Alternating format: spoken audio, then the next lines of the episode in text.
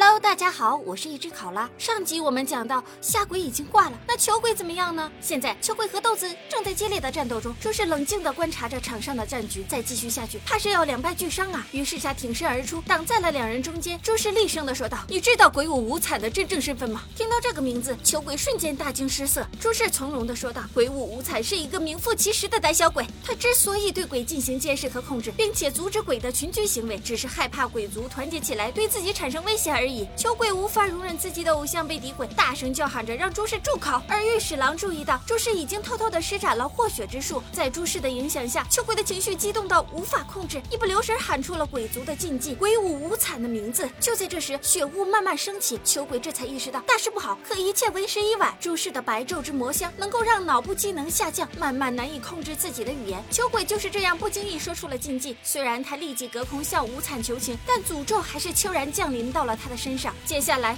那叫一个惨呐！这画面真是少儿不宜呀！球鬼被诅咒肢解了身体，片刻过后，夜晚回归了平静。球鬼的残肢断臂散落在了地上，除了阳光照射和日轮刀的斩首，体内五彩血液的诅咒也可以将鬼的身体瓦解。朱氏看了球鬼的眼睛，上面并没有刻着任何的数字，因此他并非十二鬼月，多半是虚荣心作祟冒充的。当然还有一个原因，朱氏说了，他们太弱了。炭治郎吓了一跳，这种实力还叫弱？阿姨，你是认真的吗？尽管如此，朱氏。还是抽取了球鬼的血液样本，希望能从中找到研制药物的线索。众人散场后，球鬼的尸体隐约喊出了皮球的名字。炭治郎起身把球放到了他的身旁，球鬼又呢喃着让炭治郎陪自己玩耍。此时此刻，炭治郎的内心有些挣扎，明明像个单纯的孩子，却残害了那么多无辜的生命。随着朝阳冉冉升起，球鬼的尸体最终烟消云散。一个为鬼舞无惨卖命的部下，却被他的诅咒毁灭，罪恶也永远无法得到救赎。而罪无可恕的是万。恶之源，没错，鬼舞无惨才是真正的恶魔。漫天的樱花在空中翩翩起舞，美得让人忘却了刚刚退却的杀戮。炭治郎来到地下室，豆子给哥哥送上一个温暖的拥抱。不仅如此，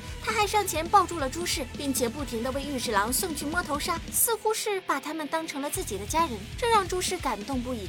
家人这个称呼对自己来说是多么的亲切，又是多么的遥远。而这一幕让御史郎也回想起当年朱氏将自己转化为鬼的场景，想要让人的记忆延续，就要承受做鬼存在于世的痛苦与悲哀，这就是代价。由于已经暴露了踪迹，朱氏决定跟御史郎转移到其他的地方，同时他还提议让豆子也跟他们一起行动，毕竟这比跟随哥哥整天战斗安全多了。炭治郎觉得，而此话在理，豆子却抓住了哥哥的手，虽然他不会说话，但那坚毅的眼神告诉炭治郎。我要跟哥哥一起。知道了妹妹的心意，炭治郎婉拒了朱氏。那一刻，他下定决心，再也不会和家人分开了。东南边，东南边，东南边，还没来得及休息，信雅又操着一口破锣嗓子。